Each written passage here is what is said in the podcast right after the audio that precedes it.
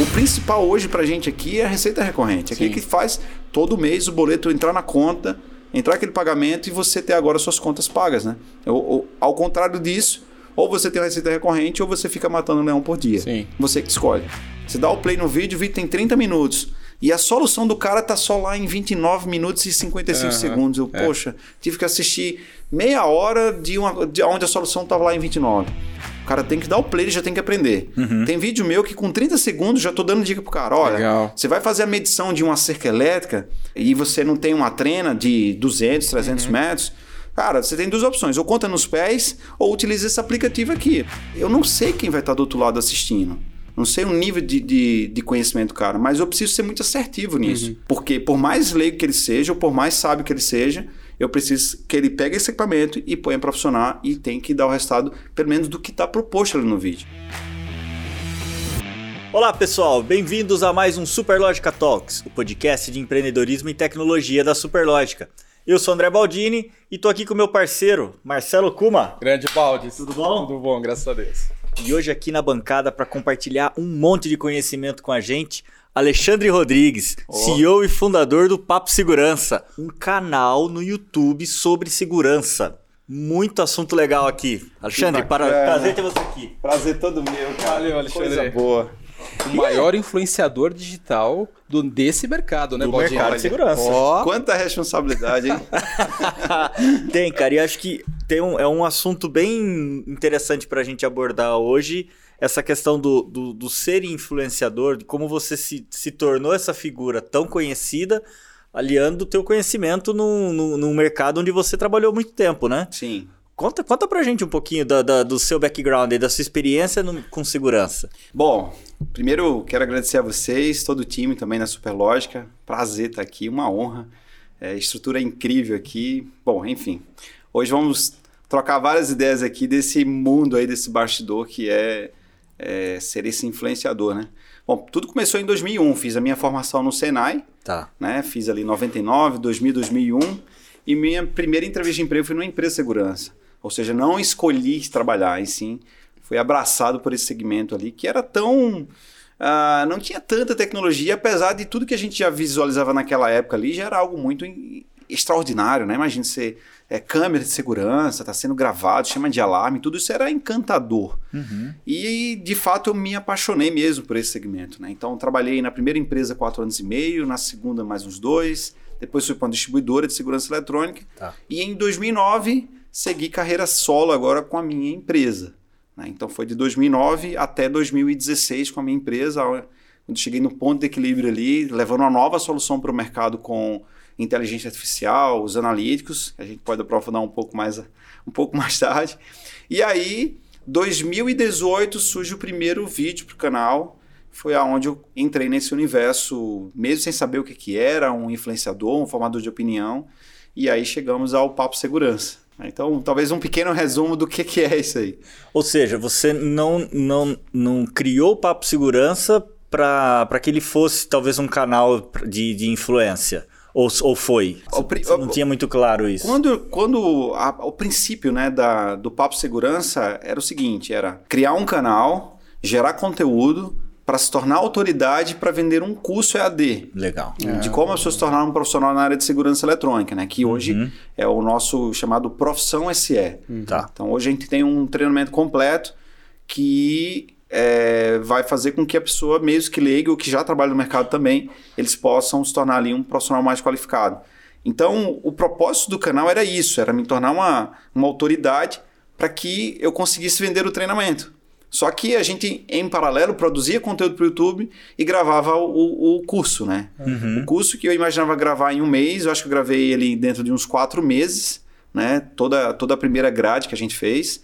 E os vídeos foram dando mais repercussão do que isso aí. Então, o canal foi ficando em primeiro plano, o, o curso em segundo. Depois o canal subiu mais ainda, o curso já estava em terceiro, quarto plano, porque não veio só a produção do conteúdo, veio viagens, veio palestras, e acabou que eu tinha que vir e mexe, tá voltando dentro do curso para estar produzindo mais conteúdo lá dentro, aumentando mais ainda esse, essa formação, nesse nível de conhecimento dos alunos que estão lá, que hoje já passam mais de 1.300 alunos. 1.300 alunos já. 1.300 alunos. Que bacana. E, e hoje qual o tamanho do canal, Alexandre? Hoje chegamos à marca, estamos. Talvez hoje, o dia de hoje, a gente chegue a 151 mil Uau. Uau! inscritos no canal. É um canal de nicho, né? cara? É um canal de nicho, Super é. relevante. É, tem. Assim, os 150 mil é, é o número que a gente tem registrado lá. Mas tem dois números que eu tenho nesse bastidor que para mim são os mais interessantes. Hoje a gente tem uma média de pessoas recorrentes no canal, mês a mês, uma média de 56 mil pessoas. E de pessoas únicas que passam pelo canal varia entre 140 a 160 mil pessoas únicas que passam mês a mês. Então, isso é, isso é algo que eu não imaginava me multiplicar em tantos, em, em- em múltiplos de 150 Aham. Para dar aula para tanta gente em tempo real, né? Isso é uma coisa assim inacreditável que só uma plataforma como o YouTube, por exemplo, consegue é, transformar, né? Que legal. É, hoje, para um professor dar uma aula na sala de aula, ele é único naquele momento ali. Sim. Quando você vai para uma plataforma digital, você se multiplica é, em centenas de, de lares, né? De Sim. escritórios Sim. e empresas, etc. Ou seja, um terço, ba- basicamente um terço do teu público tá voltando a consumir teu conteúdo Isso. mensalmente ali. Pô, isso é um É, número é muito, Muito, alto, é né? muito alto, muito expressivo. Você é, mirou para um lado de curso e acertou outro lado de produção de conteúdo, né, E Alexandre? de produção de conteúdo. Como é que funciona esse negócio? Porque, pô, o, o- o vídeo é gratuito, né? Sim. É, como é que para de pé um negócio como esse, cara? Bom, tem uma, um ponto assim que pouca gente conhece, um bastidor. É, se a gente pegar esse parâmetro do- de pandemia, né, que chegaram milhares de canais produzindo conteúdo, inclusive me inscrevi em vários deles, dando incentivo para aqueles pequenos influenciadores ali é, a de fato acreditarem no trabalho deles, que eles poderiam chegar aonde eu cheguei, né? Claro, muitos conseguiram chegar, talvez ali não com tanta relevância, e outros existiram. O que que move o, o- o canal? Não vou ser aqui é, um cara que, que vai mentir, é, é óbvio que o que move é o dinheiro. Aham. Só que tem um parâmetro aí que eu precisava até que ponto saber se isso iria me dar resultado ou não. Então, quando chega em 2018, que eu inicio o trabalho com o YouTube, eu não tinha esperança nenhuma que aquilo ali iria dar certo. Até porque hoje você não tem uma. é, Eu tenho uma receita recorrente do YouTube que é a minha única fonte de renda fixa. Uhum. né? Tá. O, meu, o meu salário hoje é o salário é o do YouTube. Só que não é, ele não consegue pagar minhas contas. Uhum. Co- E como é que eu fiz para chegar a esse ponto?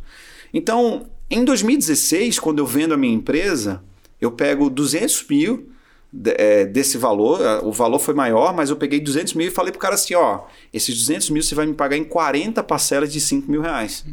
Ou seja, eu tinha de maio de 2016 até setembro de 2019, eu tinha 5 mil. Morava em João Pessoa, 5 mil reais ainda é uma receita bacana, principalmente lá em João Pessoa, custo de vida baixo. Então, o que acontece? Se eu não fizesse nada, eu tinha 5 mil reais na minha conta. Então, durante esse período de início no, no YouTube, eu tinha essa retaguarda com esses 5 mil reais que poderia bancar todo o investimento que eu fizesse, de câmera, de iluminação e tudo mais, inclusive de manter a casa. Então, assim, isso é o, é o privilégio que pouca gente tem. né? Dedicar tanto tempo. Hoje eu dedico toda a minha vida é voltada para o canal. Então, assim, dedicar tanto tempo a troco de quê? Se você não ganha nada. Porque, assim, quais são os parâmetros para você começar a ganhar dinheiro no YouTube? Você tem que ter 4 mil horas de vídeos assistidos. Você tem 4 noção mil que é 4 mil horas? É tempo pra 270 mil minutos. E tem que ter pelo menos mil inscritos. Eu achava que seria inalcançável chegar a esse número. O primeiro vídeo foi em janeiro de 2018. Em agosto eu já tinha alcançado isso daí. Bacana. É, as 4 mil horas, porque os, os mil inscritos eu já tinha. Eu acho que eu já- eu já tinha 2.500 inscritos em agosto. Né? E aí faltava essas 4 mil horas que eu achava impossível. Eu disse, meu Deus, é, é muito longe isso daí.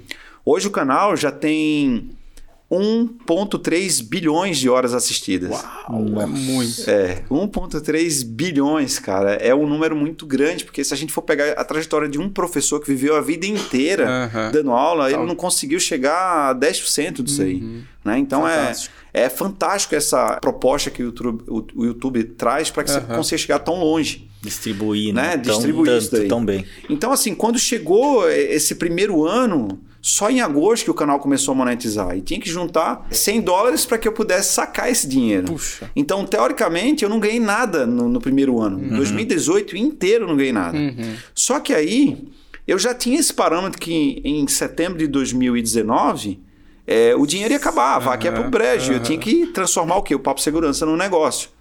E aí entra a primeira primícia que eu tenho desde o início. Uhum. Ninguém vai pagar por esse conteúdo. Ninguém que dos meus inscritos no canal, dos seguidores, ninguém vai pagar por esse conteúdo. Então eu preciso ter mais tempo para produzir esse conteúdo com mais qualidade, mas tem que ter alguém que pague essa conta. E aí sim, em janeiro eu fiz uma proposta, né? Eu fiz um Media Kit e lancei para os players do mercado aí, os grandes fabricantes do mercado. E nessa mesma semana eu fechei com três fabricantes. Que legal. Uau. E eu era muito pequeno. Eu tinha, eu lembro na época, eu, eu coloquei esse número na proposta, era 6.400 inscritos no canal. É muito pequeno esse número. Eu não sei quanto canal de vocês tem, mas é, ele não tem expressividade para que você torne-se um influenciador com esse número tão pequeno. O, Instra- o Instagram era até maior, ele tinha mais de 10 mil é, seguidores, que eu tinha aquele privilégio do arrasta para cima, né? Que hoje não tem Sim, mais, né? Então, a- quem tinha o arrasta para cima era o influenciador. Então eu já tinha essa ideia lá. Mas eu acredito que é, uma, da- uma das coisas que mais conquistou os fabricantes era a, a forma com que eu sempre produzia o conteúdo. É, eu sempre busquei pela qualidade, e aí nesse, nesse período, é, acho que por volta do mês de março, abril, eu conheci o Vitor Rubens, que é meu videomaker e se tornou meu sócio. Mas o cara sempre gostou também de fazer é, o conteúdo com muita qualidade. E ele muito bom na história do conteúdo, eu também muito bom na produção do conteúdo, no mão na massa, numa linguagem técnica, mas muito simples, que eu consigo hoje atender desde a pessoa que está começando até o cara que já é um profissional, que já está há bastante tempo no mercado. E isso eu sempre zelei por conta do que eu passei lá atrás. É, então, assim, eu já instalei muito sistema de alarme, já instalei muito sistema de câmera, já instalei tudo sem imaginar. Né? Já, como diz a história, né? paguei muita coisa lá atrás, peguei muito pecado lá atrás para poder me tornar o que eu sou hoje. Sim. Né? Então, é, sofri muito no início né, com essa história de gerar conteúdo, ser um influenciador. Não, eu nem imaginava, não projetei ser esse influenciador. Então, quando eu chego na primeira fábrica que eu vou visitar, fui convidado pela assessoria de imprensa para ir numa fábrica. Legal. É, seis meses depois, é quando eu chego lá, o cara fala assim: Ó, tô trazendo aqui o Alexandre do Papo Segurança, ele que é influenciador digital, formador de opinião, e eu fiquei olhando assim. assim Nem você sabia que era tudo isso. cara, Que né? fábrica foi? Pô, Pode falar, não tem Posso problema, falar? Foi pode. na Intelbras. Ah, né? na Intelbras. Ah, legal. Eu, eu fui. A, a- a primeira empresa que eu fui mesmo produzir um conteúdo foi a Mone. E assim, a Mone hoje está uma gigante no mercado, mas depois, logo em seguida, eu fui na, na, na Intelbras, né? E assim, para mim, poxa, tá dentro de uma grande indústria como essa. Fui recebido com faixa, tinha legal. uma mesa de comidas. Eu, caramba, eu não mereço isso, né? E o pessoal, óbvio, você merece, você é um influenciador, você é um cara que. Que tem nos ajudado, eu já tinha produzido alguns conteúdos sem que fosse patrocinado por eles, né? Entendi. E aí, quando foi janeiro de 2019, eu disse, cara, vou transformar isso num negócio, porque a vaca vai pro brejo, agora eu tenho que pagar. Agora alguém tem que pagar essas contas aí. E foi muito natural a, a aceitação dos fabricantes, né? Como eu falei, 6.400 inscritos não é um parâmetro hoje para um influenciador. E comecei a produzir os conteúdos. E uma coisa que até hoje, até hoje eu levo como premissa. O, todo o roteiro, toda a produção do conteúdo é minha. Ninguém diz assim, olha, você tem que falar essa palavra, você tem que fazer isso, aquilo. Eles mandam um roteiro base. Esse roteiro são os pontos fortes daquela tecnologia. E o que, que eu faço, né? Eu pego a tecnologia, o, o equipamento, vou estudar, vou entender como funciona tudo aquilo ali. Muitos eu já trabalhei, outros eu tenho que aprender mesmo do zero. Legal. Outros eu tenho que receber professores do próprio fabricante para que passe ali uma imersão comigo, dois, três dias, para que eu possa entender como funciona. E depois que eu entendo, eu disse, cara, agora deixa comigo. Legal. E aí eu vou botar minha linguagem, vou botar minha metodologia, para que dali saia de fato uma aula muito bacana. Não seja aquela aula maçante, né? Eu, eu, eu sofria tanto assistindo o vídeo no YouTube de você dá o play no vídeo, o vídeo tem 30 minutos. E a solução do cara tá só lá em 29 minutos e 55 Aham, segundos. Eu, é. poxa, tive que assistir meia hora de, uma, de onde a solução estava lá em 29. E eu já fui totalmente o inverso. Eu disse, não, cara, o cara tem que dar o play, ele já tem que aprender. Tem vídeo meu que com 30 segundos já tô dando dica pro cara. Olha, Legal. você vai fazer a medição de uma cerca elétrica é, e você não tem uma trena de 200, 300 metros. Cara, você tem duas opções. Ou conta nos pés, ou utiliza esse aplicativo aqui. Só com esse aplicativo, você abre ele aqui, ó. E aí você vai ter todos os parâmetros. Além de tudo, ele ainda entrega uma planta baixa. Que legal. Aí o cara fala, nossa, não acredito, né? E aí começa a aula de cerca elétrica. Legal. Então, assim, eu sempre fui muito, muito ambicioso para gerar um conteúdo top pro cara que tá do outro lado. Sim. Né? Então, assim, hoje os meus alunos, quando entram para dentro da plataforma, eles são mais privilegiados ainda, porque lá dentro eu esmiuço mais ainda aquele conteúdo. Né? Então, assim, não foi fácil, paguei um preço altíssimo até mostrar para as pessoas que a minha intenção sempre foi de querer ajudá-los, Uhum. porque para que eu pudesse agora, tá tudo pronto, o Alexandre está sendo conhecido, então vamos fazer o lançamento. É, que a gente trabalha nessa base de lançamento para vender o curso, ou seja, você faz três dias de evento e no final você vende seu curso. Só que os primeiros eu fui apedrejado, né? Porque tá vendo essas instalações aqui mal feitas? É por causa desse cara aí do YouTube aí. Ixi, É ele quem estraga o mercado. Nossa, eu tive que. Ó, paguei um preço muito alto por isso Aham. daí. Porque assim, eu não tenho a minha história do passado contada, eu não tenho ela registrada. Ninguém Aham. sabe como foi o meu passado. Sim. Sim. Muita gente acha que eu caí de paraquedas, né? Bom, eu fiz uma formação em publicidade, né? Isso quando as pessoas me apresentam, inclusive no meu perfil lá também tem essa questão de publicidade. Então, o- a galera que queria meter o pau fazia a seguinte coisa: ah, publicitário é só é só marqueteiro, né? Então, não entende nada de segurança eletrônica, caiu aí, viu essa oportunidade, foi pra cima. Mas, cara, não é possível que uma mentira se percorra por tanto tempo, né? Vamos chegar agora a cinco anos do Papo Segurança e eu já fiz tanto, mas tanto conteúdo ao vivo. Imagina fazer uma fusão de uma Sim, fibra ótica, putz. fazer um conector, ligar uma câmera ao Aham. vivo, fazer um monte de coisa ali ao vivo.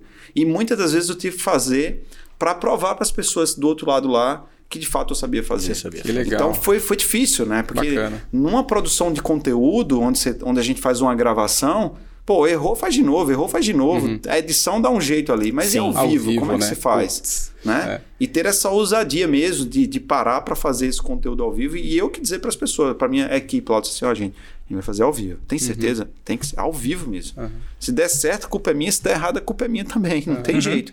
Vamos lá. Ô Alexandre, hoje o teu público-alvo quem, quem são? São leigos, eh, o cara quer fazer alguma coisa na casa dele, você tem o quê? O instalador eh, autônomo, você tem o empreendedor do negócio e você tem o quê? Técnicos do fabricante. Como é, Boa. como é que tá isso? E- Essa- E, aí, como é que você modula também a, a didática para cada um desse público, cara? Porque- Maravilha. Ó, essa é uma ótima pergunta. E, e faz tempo que eu deixo de subestimar a minha audiência, né? De saber, ah, o público dele é só instalador.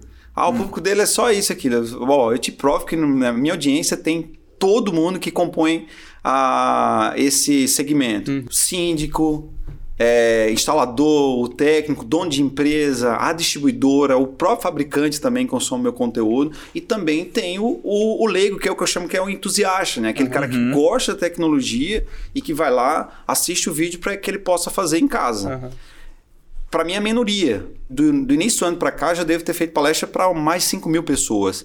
E agora eu estou perguntando para a plateia: algum de vocês viram meu vídeo no YouTube, não trabalha com segurança eletrônica, mas veio aqui só para me ver, para ver a minha palestra? Aham. Ninguém levanta a mão. Olha. Mas quem está inscrito no meu canal aqui? Todo, mundo levanta a mão. Disse, então. Peraí, minha audiência não é só, não tem um cunho maior para o consumidor final. Mas aí tem uma história engraçada. A gente estava fazendo uma live uma vez e fizemos um sorteio. E quem foi que ganhou esse sorteio? A Miss Campinas. Ui, Mas Como é que a Miss Campinas está assistindo a live aqui? E todo mundo falou: não, não pode, não pode. Calma, gente. Eu- já en- entendido da minha audiência, eu falei, calma, ela deve ter alguma relação com, com, com- no mercado, não sei. E aí ela fala, né? Sou casada com uma pessoa que trabalha com segurança eletrônica, por isso estou aqui é, para apoiá-lo, para entender como é que funciona. que legal. Nossa, e aí mandei o Caramba. presente para ela. muito, muito legal. Um dia desse eu estava olhando o Instagram, eu, eu que gerencio minhas redes sociais. Aham. Mesmo que tenha uma equipe por trás, tem um design, tem um, tem um prestador de serviço que, que, que faz o canal acontecer. E aí uma pessoa começou a me seguir, né? E eu disse assim, poxa, eu fui olhar o perfil dela, ela é, ela é design de sobrancelhas olha. faz unha, esse negócio, Aham, né? Eu falei aham. assim, o que é que tem a ver?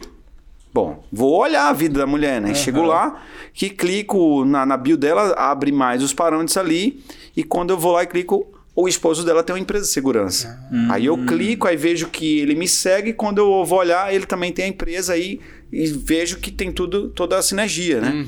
Então, assim, quer saber quem são meus seguidores? Eu faço hoje assim, ó, cara, vai lá no meu Instagram, tem 57 mil pessoas lá. Você faz uma roleta russa nos seguidores e para. Uhum. Eu tenho certeza que pelo menos três vai estar caracterizado como uma empresa de segurança. Sim. Os demais, se a gente for olhar em detalhes ali, talvez também já esteja conectado, né? Às vezes são perfis é, privados, etc.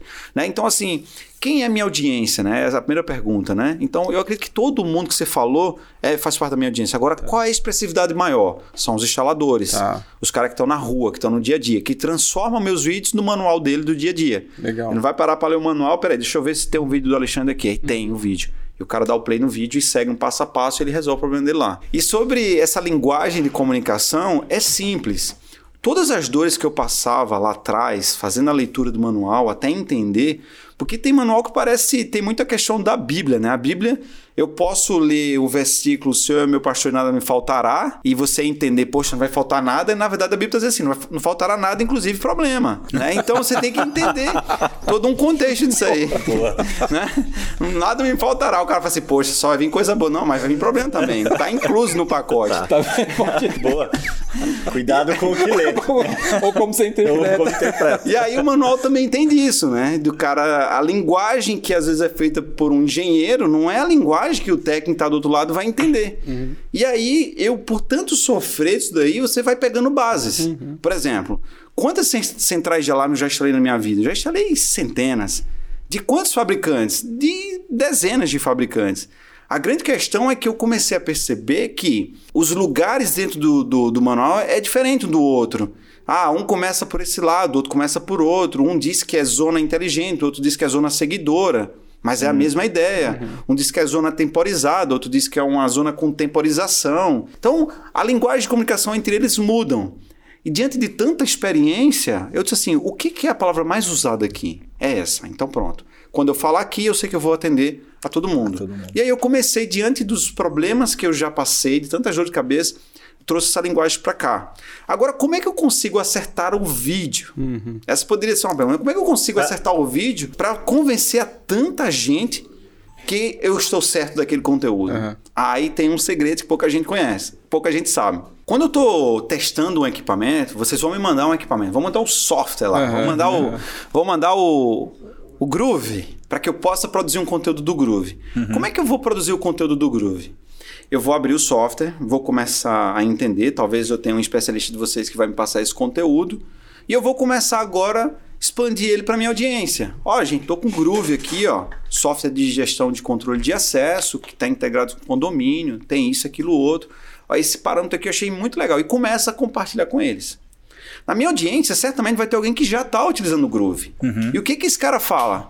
Ó, Alexandre, é bom, é ruim. Cara, não vai para esse lado, vai por esse. Vai para frente, vai para trás. E aí eu já começo a pegar todos esses feedbacks aqui, aonde eu vou encontrando alguns problemas e vou pegando os feedbacks fazendo o quê? Já resolvendo eles na prática. Que legal. Quando o vídeo vai para o canal no YouTube, eu já estou com todos os problemas resolvidos. Eu já estou com uma linguagem de comunicação super assertiva. Porque quando o cara me diz assim, ó, isso aqui é um problema, aí eu digo, beleza, vamos encontrar a solução. Aí encontro a solução. Aí lá no vídeo eu digo assim, gente, agora se você tiver esse problema aqui, a solução é essa. Que Aí legal. o cara fala assim, putz, era isso que eu precisava Aham. ouvir. Então, assim, essa comunidade, né? que Para mim são pessoas assim que são guerreiros que estão no dia a dia trabalhando, né? É, Assim, a minha gratidão sempre, os conteúdos sempre são produzidos para eles e por eles. Uhum. É, os investidores investem para que eu faça esse melhor conteúdo. E Legal. o meu prazer, o meu amor inteiro é fazer essa produção com que eles de fato resolvam o problema deles. Uhum. A gente está nesse projeto itinerante do, do Next, né? E qual a minha maior satisfação desse evento? É ver a transformação do cara lá do outro lado. Do cara rodar quilômetros para ir me, me encontrar, me conhecer pessoalmente, dizer assim, cara, quero te agradecer por tanto conteúdo que você produziu que já resolveu tantos problemas na minha vida. Que bacana, E né? tanto dinheiro que eu já ganhei aprendendo com esse conteúdo. Imagina Então, o isso é- prazer que você tem, né? Porque é fato, né, Baldini? Você que tá participando bastante lá, coordenando essa sala, né? Sim. Cara, Não, é... uma estrela, né, O cara? cara é uma estrela, É. não tem. Ah, eu, eu tô curioso até depois pra saber os reflexos na vida pessoal, mas eu queria, antes da gente sair desse assunto, você falou dessa da criação do, do conteúdo. Quando você testa, né? Você vai, vai aprendendo, vai demonstrando e as pessoas vão dando feedback. Como é que funciona essa cocriação? Porque você apresenta então por um ao vivo. A galera já vai te dando feedback. Ah, sim, sim. Eu pra- faço nos stories, né? Nos Você stories faz do nos Instagram. stories, ah, e a galera vai, vai Isso, questionando. Essa semana mesmo Vai- eu já peguei ali uma câmera que eu tô testando e já subo ela nos stories. E aí, o que, vocês acham dessa imagem dessa câmera aqui? E abro uma caixinha de perguntas. Entendi. E aí eu vou recebendo. Vem coisa boa, vem coisa ruim, vem o cara que é puto da vida com, Uhum. com aquela marca, vem o cara que é apaixonado por aquela marca ali, e vem o cara que não conhece. Os que não conhecem traz várias perguntas interessantes. O que conhece, que mete o pau, eu já vou transformando aquilo ali. Hum, Se, se de fato o que ele diz que é um problema, eu vou, vou testar. Ah, vai apurar. Né? Vou apurar. Se de fato é um problema e se eu consigo a solução, eu já levo no vídeo como solução. Uhum. Se de fato é um problema que não é, que não está resolvido, eu paro. Uhum. Eu paro, vou diante do fabricante para que ele possa corrigir aquele problema e aí eu sigo. É, não tem nada no meu canal que, por mais que esteja um investidor, que passe por lá que não funcione. Uhum. Ou funcione e eu produzo conteúdo, ou se não funcionar, eu paro o conteúdo. Sim. Não vai de jeito nenhum pro canal algo que não funcione. Ou tá testado para mim e os meus testes são tudo maluco, cara. Meus testes é central de alarme sem fio. Aí eu disse, como é que eu vou testar uma central de alarme sem fio? Como é que eu vou mostrar pro cara que de fato vai a tão longe como é? o fabricante diz assim, olha, vai até 600 metros em área, em área aberta. Eu disse, tá bom, fui para uma pista de avião, um aeroclube da vida, tem um quilômetro a pista, eu disse, agora vai funcionar, velho. Botei a central, isso aí chegou a, a 870 metros, que foi o limite Tá. de onde eu Tá. poderia gravar. Nossa, quando eu subo o vídeo para o canal, as pessoas falam assim: nossa, cara, eu não acredito que ele fez isso. Eu disse, então, assim, se passar no meu teste lá, o meu limite foi quanto? 870 metros. Bom, aqui pra mim deu 870. O fabricante disse que era 600. Não sei quanto vai dar para você aí. E aí eu vou explorando desse meu jeito. Aí o cara diz assim: olha, só funciona se der duas voltas. Eu dou cinco. Se der cinco e funcionou, eu disse, cara, vou até aqui. Mas se eu dei duas, na terceira quebrou, eu disse, cara, realmente só dá duas. Então Aham. não mexe com isso. Ou então eu rodei, só deu uma, só. Daí que aqui tá errado. Já teve casos de, de eu não produzir conteúdo? Já teve muitos casos É de não produzir mesmo? conteúdo. Já. Assim, o cara chegou e falou assim, ó, uma fábrica, né? Ó, esse equipamento aqui consegue, você liga um cabo de uma câmera e ele consegue chegar até 250 metros. Isso é muito contraditório, porque quando a gente fala sobre rede, o, a- o máximo de um cabo de rede é 100 metros. E se no, no final das contas a gente só passa 90 para ser homologado, é só 90 metros. Os outros 10 que sobra é o pet cord da, da, da caixinha da estação ali para o rack e da caixinha para o dispositivo. Então, e o limite é 100. Quando agora eu subo um conteúdo dizendo que vai até 250 metros, eu tenho que provar para todo mundo que chega a 250 Aham. metros, inclusive para mim. Claro. Claro. Então eu vou lá, eu- o que é que eu fiz? Tá aqui o equipamento, tá aqui a câmera. Pego a bobina de cabo, lá diz que tem 250 metros, corto exatamente 250 metros, faço o conector de um lado, conector do outro. E aí o que aconteceu? Não funcionou. Não funcionou. Aí ligo pro PID e o cara fala assim, mas é porque não é nessa câmera. Eu disse, uai, se não é nessa câmera aqui, é em qual? Ele disse, é nessa. Eu disse, tudo bem, eu vou testar nessa outra Aham. câmera aqui. Mas o cara lá do outro lado lá, ele vai ter que escolher só essa câmera? Porque se fosse eu tô limitado nesse Aham. equipamento aqui. Disse, Não, porque foi essa daí que a gente homologou e funcionou. Aí eu disse, beleza, aí pego a câmera, coloco lá, não funcionou também. Aí eu tive que diminuir o cabo de 240, de 250 para 240. Aí funcionou. Eu disse, cara, funcionou, mas não é o que vocês estão dizendo que é 250 metros. Olha, seis meses essa confusão rolou. No final das contas, descobrimos que não era a câmera, nem era o equipamento, o switch que tinha essa proposta. Era o quê? O cabo. Cabo. Aí eu agora vou falar com quem? Com o fabricante do cabo. O engenheiro me liga e fala assim: antes de tudo, qual o modelo do cabo que você tá aí? Ah, eu disse, modelo XPTO. Ele fez. Desculpa, cara, desculpa, foi erro nosso, da nossa equipe aqui, a logística te mandou o cabo errado. Não era o XPTO, era o XPTO-I. Aí eu digo, ah, cara, então vocês Aham. perderam a oportunidade de colocar o cabo vocês dentro desse vídeo aí, que certamente vai ser uma grande repercussão.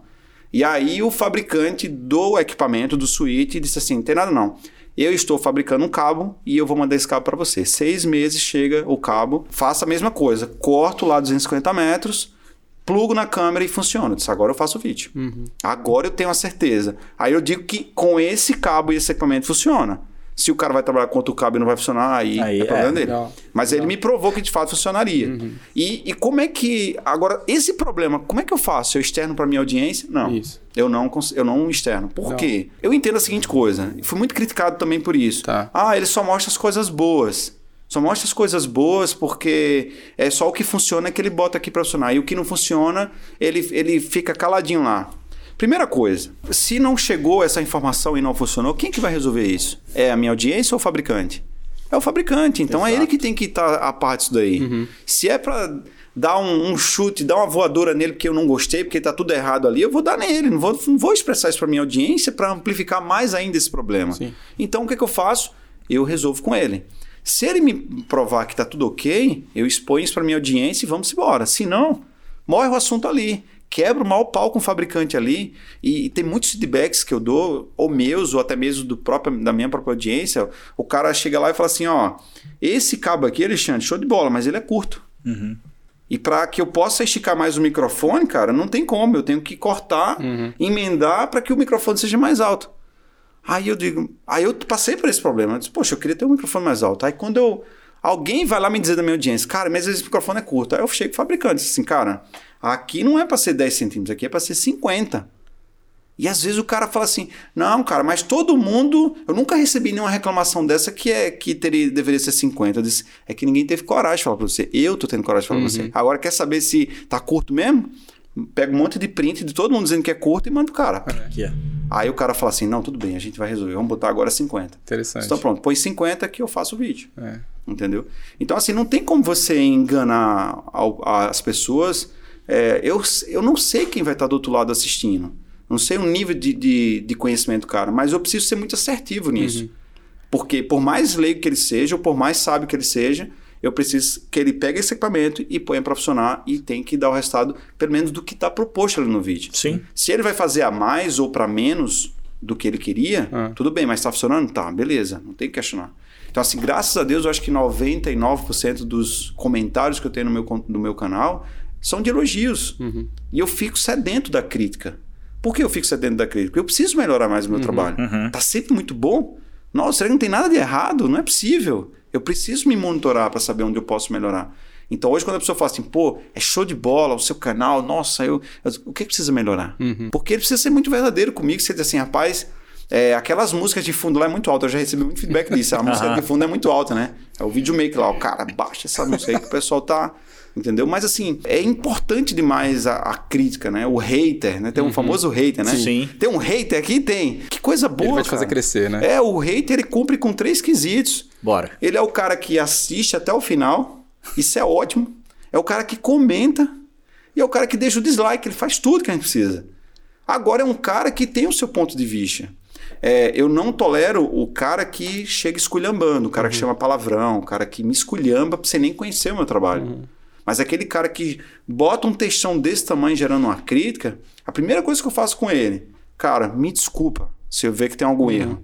Cara, me desculpa, prometo que no próximo vídeo já irei corrigir isso aí. Preciso li- te conhecer mais. Fala comigo no meu direct do Instagram que eu, quero, que eu vou estar lá pra, te, pra entender e tal. Legal. E agora eu trago esse cara pra ser o meu crítico, agora só que no meu, no meu, no meu ouvido ali. Claro. Então, um cara que, se ele vai bater, que bata comigo aqui, a gente discuta sobre o assunto. Em prol de quê?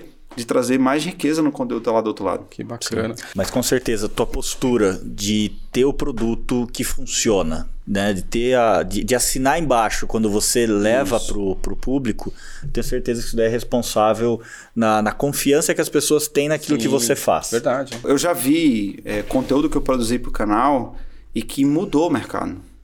Eu já vi equipamento que é, mudou uma trajetória do que era. Vou dar um exemplo aqui. Vamos lá. Eu, quando eu fiz o, o vídeo de, de câmeras via rádio no elevador, isso mudou o conceito do mercado.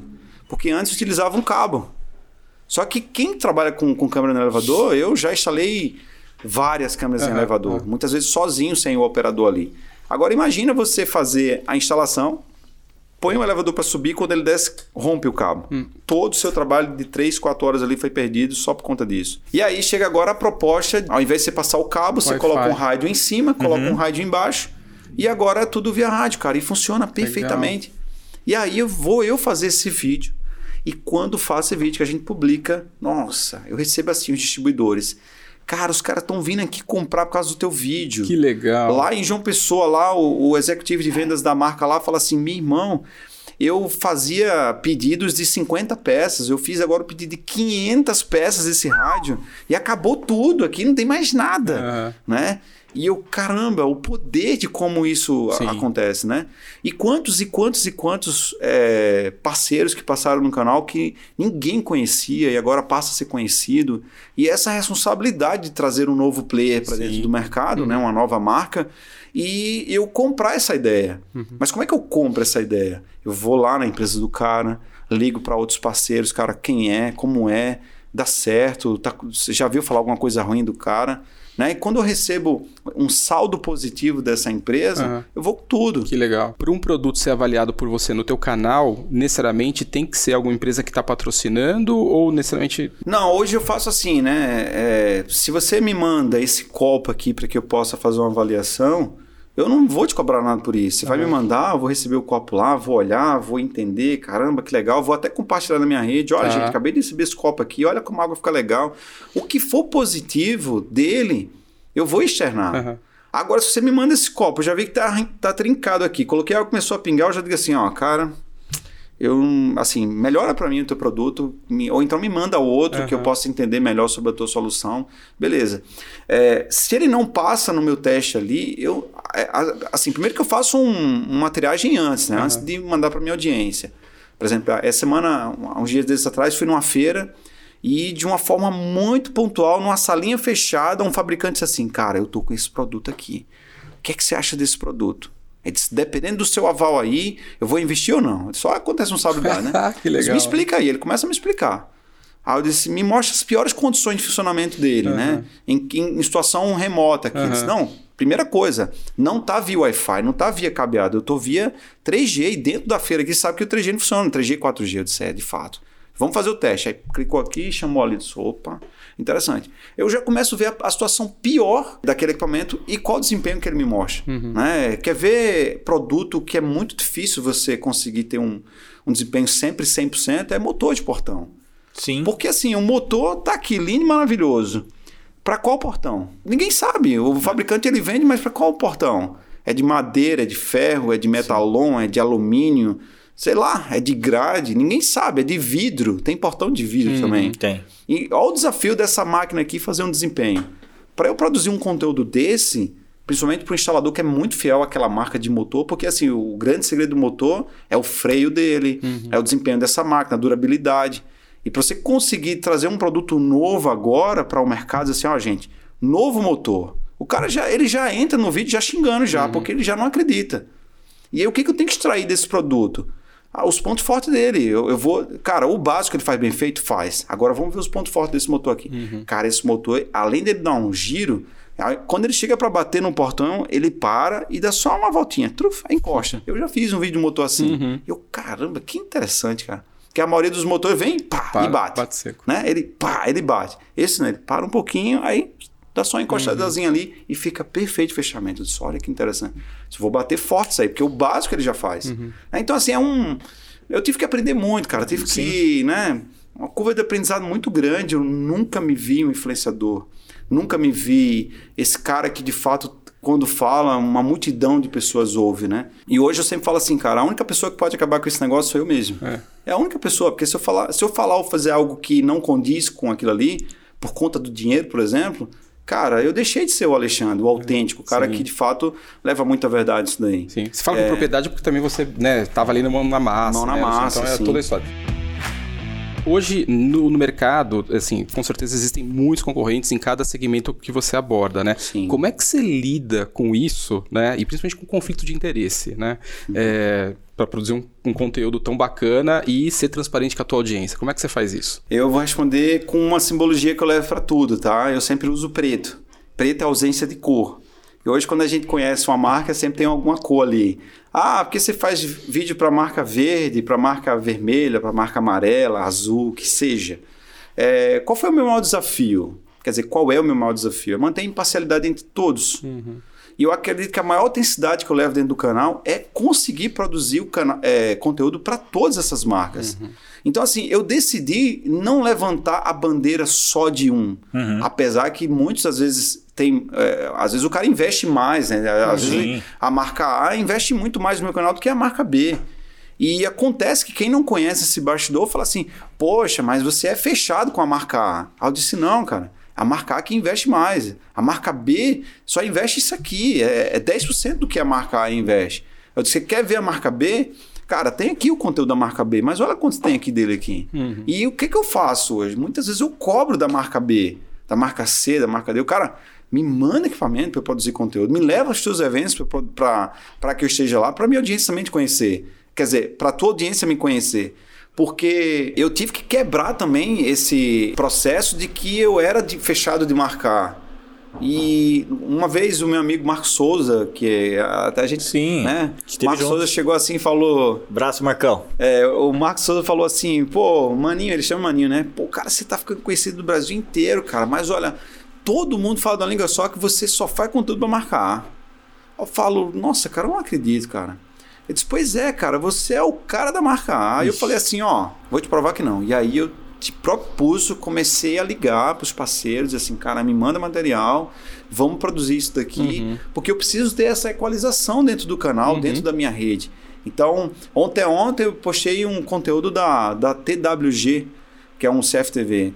Ontem eu produzi um conteúdo da Hikvision, amanhã pode ser da Intelbras, pode ser JFL, da AGL, da da Nice. Uhum. Bom, se das marcas você puder falar aí, vocês cortam. Mas, Não, relaxa. mas, Tranquilo. Todas as marcas, eu acredito que eu acho que talvez 80, 90% que tem no mercado é parceiro meu. Legal. Né? Eu já fiz, já fiz live de colocar 35 parceiros como de backdrop ali no evento de segurança é, do profissional da segurança eletrônica onde eu não cobrei nada deles, você só me manda material para fazer uma propaganda de graça para vocês, para a gente poder presentear esses profissionais da segurança eletrônica. Uhum. Então, o maior desafio que eu tenho hoje é essa imparcialidade. Legal. Eu estou fazendo uma live com a marca A, na minha mente tem que estar tá processando marca A, porque eu posso até dizer que é marca B. Uhum. Gente, estou aqui com a marca B, o cara fala, não, eu sou da marca A, eu disse, tá, meu. Então, até isso eu tenho que me policiar. Sim. Então, assim, o que, que eu tenho entre eles? Muita verdade, muita responsabilidade, muito respeito entre eles né? Já chegou semana de eu fazer evento da marca A, da marca B e da marca C, tudo numa semana só. Eu saio de um, vou pro outro, o cara fala assim, pô, tava lá, hein? Eu falo, show de bola, cara, agora eu tô aqui com vocês aqui. Eu disse, amanhã eu tô indo pra, pra uhum. outro. O cara fala, poxa vida, esse cara, fica tranquilo. Aqui eu tô no meu 100% para você. Uhum. E o que que a minha audiência visualizou com isso daí? É, mesmo tendo todo esse processo, toda essa parte difícil, que eu digo que para mim é a parte mais difícil mesmo, essa imparcialidade, foi minha audiência dizer assim, não, cara, ele faz conteúdo para todos eles. Sim, uhum. perfeito. A primeira fábrica, a Intelbras, quando uhum. eu cheguei lá, o diretor falou assim: vem cá, você só faz conteúdo aqui pra gente? Aí eu falei assim: não, cara, eu não tenho rabo preso com ninguém. Amanhã eu posso estar no seu pior concorrente produzindo conteúdo para ele. Aí ele olhou, disse assim: sabe uma coisa? Quando ele deu uma pausa, na minha mente foi assim: sai da minha empresa, né? ele disse assim: é, até mandar aqui um abraço grande de Washington lá. Ele falou assim: siga o seu caminho, cara. Eu acho que se você for fiel somente à minha marca, você vai perder sua audiência. Então, ter essa imparcialidade será muito importante para sua audiência, inclusive para a gente também. A gente precisa medir como é que tá tudo isso daí. Legal. E seguir, cara. Isso aí logo no início da minha trajetória. Eu já tinha essa certeza uhum. disso. Imagina agora eu receber esse endorse aí Sim. dizendo que tá tudo certo, né? Então, hoje eu acredito que tá dentro dos maiores players do mercado e eles entenderem isso aí para mim é muito legal. E às vezes eu fico triste quando às vezes vem um diretor que barra um projeto de divulgação do produto porque ele diz que eu fiz um serviço com a outra marca que é concorrente dele. Uhum. E como é que eu convenço? Aí eu disse, cara, é, às vezes vem o, a pessoa do marketing né, e fala assim, poxa, mas o diretor barrou porque você fez o vídeo para a marca A. Aí eu falo assim, cara, ó, eu acredito que ele não acompanha o meu trabalho, certo? Pelo fato dele não acompanhar, eu até entendo que chegou para ele só a notícia ruim. Então faz o seguinte, cara, manda esse material aqui para ele aqui, que ele vai ver que eu faço para todas as marcas. Uhum. E aí ele vai ter a conclusão que ele não vai ser só mais um, mas ele vai, ele vai ser um que vai estar tá diante dos maiores ali para que a gente possa produzir mais conteúdo. Legal. Né? E aí quando eu pego o material do cara que produz o conteúdo, bate lá 200, 300 mil visualizações, o cara fala assim, putz, ele estava certo. Uhum. Ele estava certo, queria dar, queria dar certo, né? Uhum. E assim, há muitas estratégias que existem para que a gente possa produzir um conteúdo. Bacana. E Alexandre, nessa trajetória aí, né, dos quatro anos, você não ficou só na questão técnica, né? Você começou a ter ali insights para ajudar o, o negócio do, do, instalador, né? Como é que foi esse insight e, e o que, que você está é, trazendo para esse pessoal? Boa. Quando a gente está na rede social, primeiro eu preciso entender como é que é a mente do cara que está do outro lado. Você concorda que você produz um conteúdo aqui, você tem que ter um, um foco, tem que ter um alvo ali do outro lado, né? Claro. Porque se eu pegar uma câmera na mão e for falar um conteúdo técnico, eu preciso ter uma estratégia de como falar com essa pessoa para que ele possa pôr em prática ou replicar esse conteúdo para outras pessoas. Então, primeiro eu tive que entender como é que era a mente da pessoa que estava do outro lado. E aí eu disse assim: eu tenho dois tipos de, de, de comunicação com, com a minha audiência. Uma comunicação que eu falo com ele, somente com ele, Uhum. o cara que é o técnico, o cara que é o gestor, enfim. E a outra comunicação que eu falo com ele com o cliente dele. Eu falo numa linguagem aqui que eu digo assim, ó, cara, eu vou dizer assim, olha, tá vendo a estrutura desse copo aqui? É cristal, etc, etc. Mas imagina o teu cliente tomando essa água aqui. Olha esse benefício para o seu cliente. Aí eu dou a informação técnica e também falo para o cliente dele. Aí o cliente dele fala assim, nossa, eu não sabia que esse copo trazia esse benefício. E ele tá vendendo o produto aqui, tá vendo? Que esse copo aqui é assim. Imagina, olha esse cara falando como é que é. Então eu tive que primeiro entender isso daí. Só que aí eu também percebi que não só um conteúdo técnico ia resolver a vida do cara. Porque, beleza, eu pego o produto aqui, instalo, e como é que eu ganho dinheiro com isso? Né? Só instalar não quer dizer que você está ganhando dinheiro. E aí, no início, a gente começou a falar sobre contrato de manutenção preventiva e corretiva. Que é, você faz a instalação do equipamento, logo em breve você precisará fazer a manutenção daquilo ali. E levei essa, essa linguagem preocupado com o cara que ele só fazia venda Uhum. ou só fazia instalação, Uhum. mas não tinha o pós disso aí, né? O pós-venda disso aí. E o que acontece? Muita gente morrendo no mercado. Por quê? Chegou uma pandemia da vida, o cara não tem a receita recorrente, não tem contratos ali. O que, que aconteceu? O cara parou de produzir. O cara agora eu tive, juro, eu vou falar uma coisa que eu nunca falei pra ninguém. Quantos pics eu já enviei de pessoas amigas que chegavam e falavam assim, cara, vamos ajudar esse cara, o cara tá morrendo aqui, velho. Aí o cara é parceiro nosso, o cara é instalador, o cara tá aqui. Caramba. É, enchente na Bahia, é, acabou com o negócio do cara, o cara não tem receita recorrente, vamos ajudar. Cara, vou fazer campanha, junta os parceiros, vamos juntar uma grana e ajuda. Só que aí eu disse assim, cara, o cara parou na venda. Uhum. Ele esqueceu aquilo que pode trazer dinheiro para ele todo mês. E aí mudamos a forma de comunicar com a nossa audiência. Então, velho, você não precisa ser só o técnico, você tem que ser um especialista. E ser um especialista também vai te requerer você, requerer você ser um empreendedor, um cara que entende de negócio. Exato. É, eu falo assim, ó, o dono da empresa ele tem que ter a mente do cliente. O colaborador tem que ter a mente do patrão. São inversões ali para que faça com que essa engrenagem haja sempre com interesses. Se o dono visualiza que o cliente percebe o valor que a empresa dele tem, o colaborador precisa agir como dono para cuidar sempre das coisas da melhor forma possível. Mas beleza, e como esse cara agora pode visualizar isso aí também como uma, uma receita, né? Então, eu tirei a figura do contrato de manutenção preventiva e corretiva, que eu acho que é muito pouco, soa com muito menos expressividade para um cliente que acabou de fazer uma instalação, tá tudo novo, zero, não precisa fazer nada. Vou fechar um contrato de manutenção preventiva e corretiva, o cliente fala assim, mas como assim? Nem quê? tá quebrado, nem tá É, sujo, é. já preciso pagar? Eu disse, não, cara, vamos mudar essa proposta agora. Vamos trabalhar com receita recorrente, com contrato de prestação de serviço. E como é que faz prestação de serviço? Faz agregando valores. Eu vou dar um exemplo aqui da solução Bora. de vocês. Vou pegar o Groove, está conectado a quê? A equipamentos. Só que beleza, como é que eu vou só conectar o equipamento a um software? O que, que vai me trazer de receita? Se a pessoa não souber como fazer todo esse processo, ele só entrega a solução na mão do cliente, vai embora e, e morre ali. Eu disse, não, cara, presta bem atenção. Você vai instalar o controle de acesso? Vai. Não entrega isso de mão beijada para o cliente para ele gerenciar. Pega agora uma plataforma que faça ir além da- dessa tecnologia. Então, quando eu conecto agora na plataforma, que essa plataforma consegue entregar um monte de serviços, aí sim justifica o valor, quer dizer, justifica o preço que ele vai pagar de tantos valores que ele recebeu ali. Uhum. Agora sim, eu quebro a primeira objeção, que é o preço, que o cliente acha assim, pô, mas tá muito caro. Mas caro por quê? Né? Porque eu não tô vendo manutenção preventiva e corretiva. Não, cara. Agora trouxe tanto valor que o preço é o de menos nessa conversa.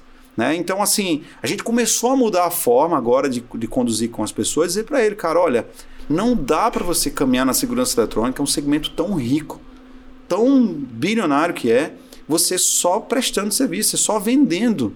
A venda ela é só o meio. O principal hoje pra gente aqui é a receita recorrente. Aquele Sim. que faz todo mês o boleto entrar na conta, entrar aquele pagamento e você ter agora suas contas pagas, né? Ou, ou- ao contrário disso, ou você tem uma receita recorrente ou você fica matando um leão por dia. Sim. Você que escolhe. E agora falando um pouco de, do, do futuro da, da segurança, né? olhando para tudo aquilo que você, que já está há tanto tempo ligado a, a esse mercado, o que, que, você tem visto de legal que você acredita que vá, que vá movimentar o mercado do, com, com relação a equipamento, com tecnologia, enfim, daquilo que você acha que, cara, pode, pode causar uma, uma mudança importante? Boa. Boa, ótima pergunta. Bom, quando a gente liga a TV hoje, a gente vê o segmento da segurança eletrônica todo dia mesmo que seja de uma forma ruim. Câmera resiste arrombamento, resiste acidente, resiste isso, aquilo, outro. Isso daí ajudou bastante uh, ao cliente entender a necessidade da tecnologia. Sim. A tecnologia que lá em 2001 você botar uma câmera custava o preço de um carro, hoje você tem a tecnologia super acessível. De bastidor uhum. a gente estava falando sobre câmeras agora plug and play, Sim. que traz toda uma tecnologia e traz ali muita qualidade. É, então, como é que eu vejo o futuro da, da segurança eletrônica? Primeiro que muito mais próximo do, do consumidor final.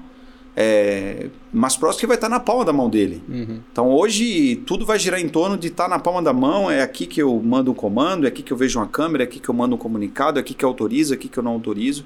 Então, muito mais próximo do cliente. É, segundo, que a pandemia trouxe esse benefício né? Teve a parte ruim, que todo mundo sabe, mas trouxe o benefício de uma evolução que talvez a gente só fosse visualizar daqui a cinco anos. Sim. Então, essa parte de não tocar em nada trouxe chama de reconhecimento facial que su está substituindo muitos equipamentos. Uhum. E ele não veio só com essa proposta de você passou na frente, reconheceu, libera uma porta. Ele veio com muito mais opções, desde a leitura de um QR Code, uma comunicação, uma intercomunicação, e agora tudo isso sendo gerenciado por nós, por, por a gente que presta esse serviço. E eu digo assim, cara, qual vai ser o limite da segurança eletrônica no futuro? Eu digo, não vai ter limite. A gente está indo agora para a próxima proposta que é a leitura da íris. Tanto a gente vê no filme, né? Agora uhum. já tem o equipamento que faz a leitura da íris. Beleza, trazer muito mais autenticidade nessa forma de, de autenticação. Agora, é, uma coisa que é muito dinâmica e está muito mais acessível é que toda essa parte de tanto as redes sociais que estão na mão do cliente, a segurança eletrônica também teve essa possibilidade de chegar na mão do cliente uhum. e de levar de uma forma muito simples essa tecnologia. É, imagina hoje você entrar num condomínio sem você precisar falar com ninguém e abrir tudo e passar por todo um, um sistema que, que, que faz todo esse controle e ter todo esse registro em tempo real. Antes, como é que era feito esse procedimento? Um porteiro que anotava num caderno a hora que você entrou, se ele conseguia fazer isso aí, a hora que você saiu uhum. e para onde você foi.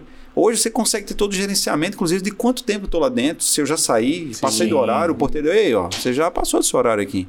Né? Então, assim, é, que bom que a gente faz parte desse segmento da segurança eletrônica, que a gente está, sinceramente, a gente está muito, mas muito próximo do nosso cliente. O, o futuro é muito promissor para a gente. Bem Bacana. Legal.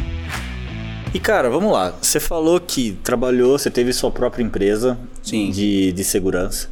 Você falou que teve entre começar o Papo Segurança e o encerramento da sua empresa, você teve uma outra iniciativa aqui nos bastidores, estava contando pra gente. Isso. Uma startup. É, tive uma startup. Conta Poxa. pra gente, conta pra gente como é que foi essa experiência. Ó, 2016, quando eu vendo minha empresa, agora quero trabalhar como consultor, né? Ah, vou fazer consultoria e tal e meio que também não queria mais trabalhar no, no pesado ali na segurança eletrônica. Eu meio que estava uhum. como consultor, como eu tinha os 5 mil lá na minha conta, lembra que eu falei dos 5 uhum, mil? Eu disse, cara, vou tentar ficar me esquivando por aqui, porque na verdade eu queria mudar de segmento.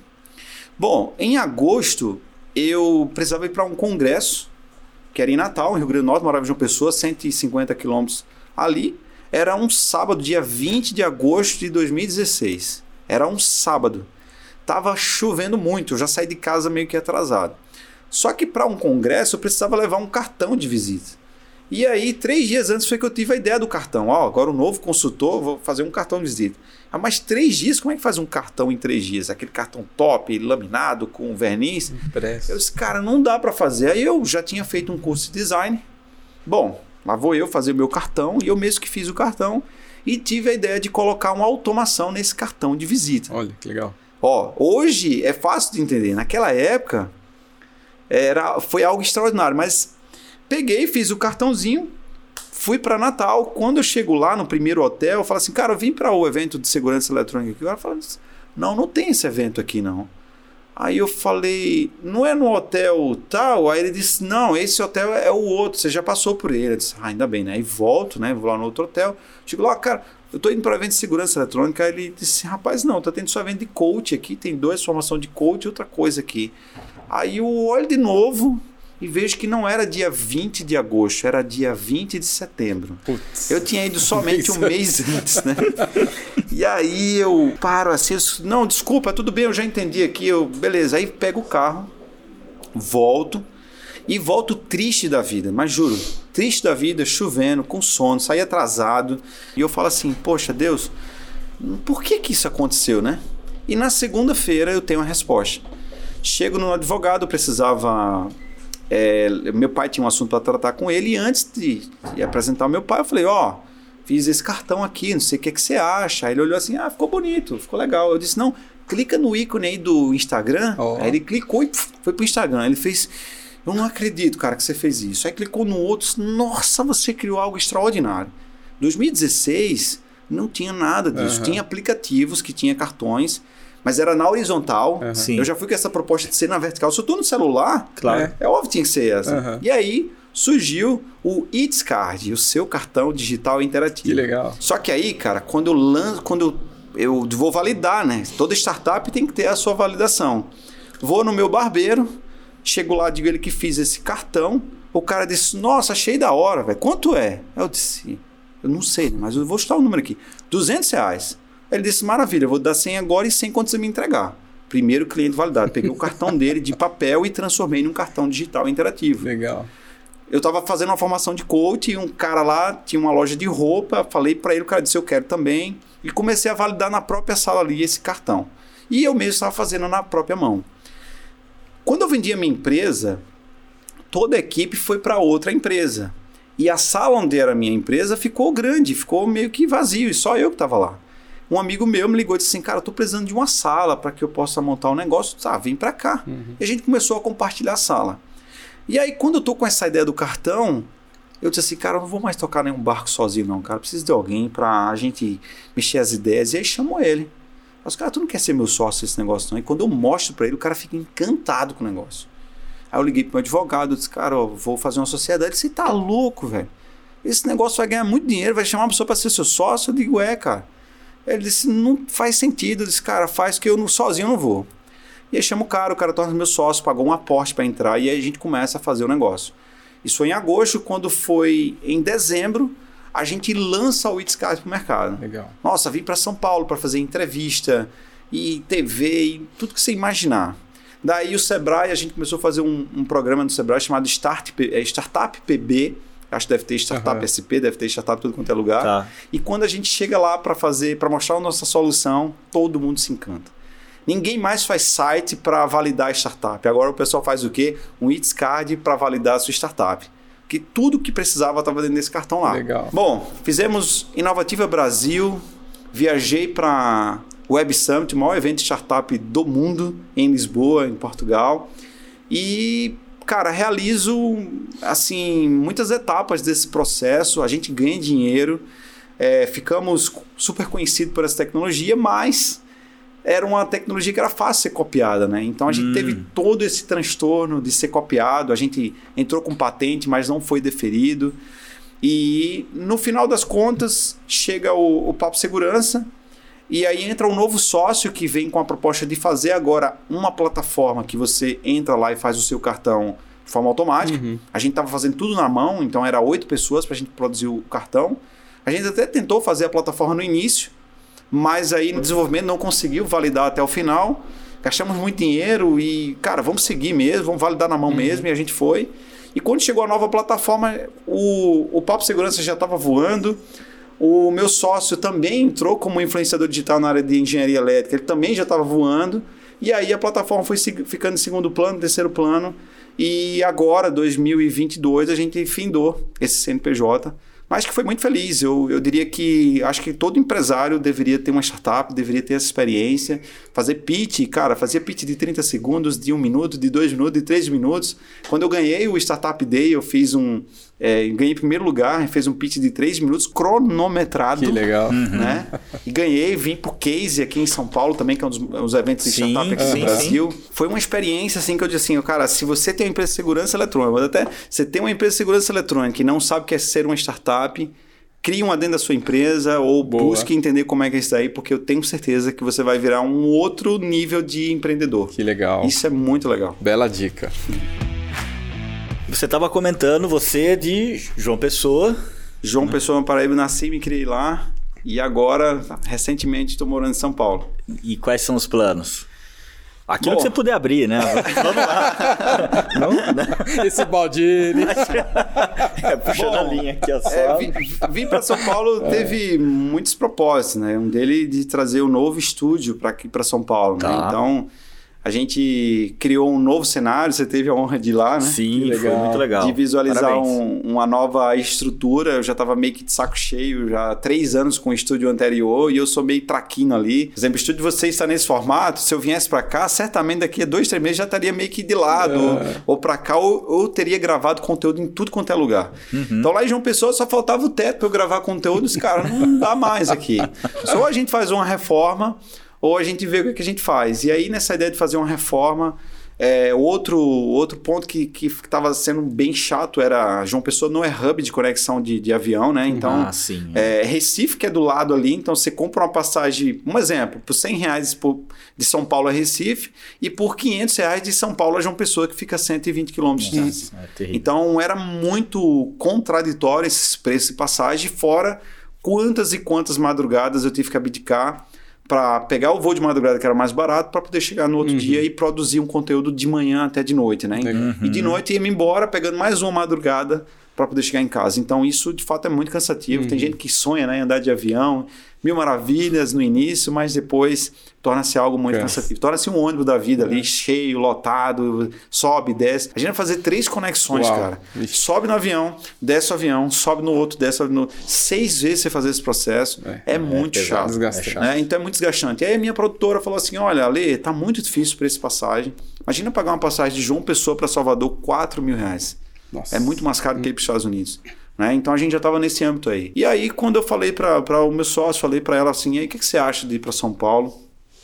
Fazer uma nova proposta, um novo estúdio, é, visualizar novos horizontes, inclusive essa, essa questão da passagem. Né? E ele, o Vitor, né, que é um cara muito centrado, um cara muito pé no chão, ele falou assim: velho, você já deveria estar lá há muito tempo muitos anos. Legal.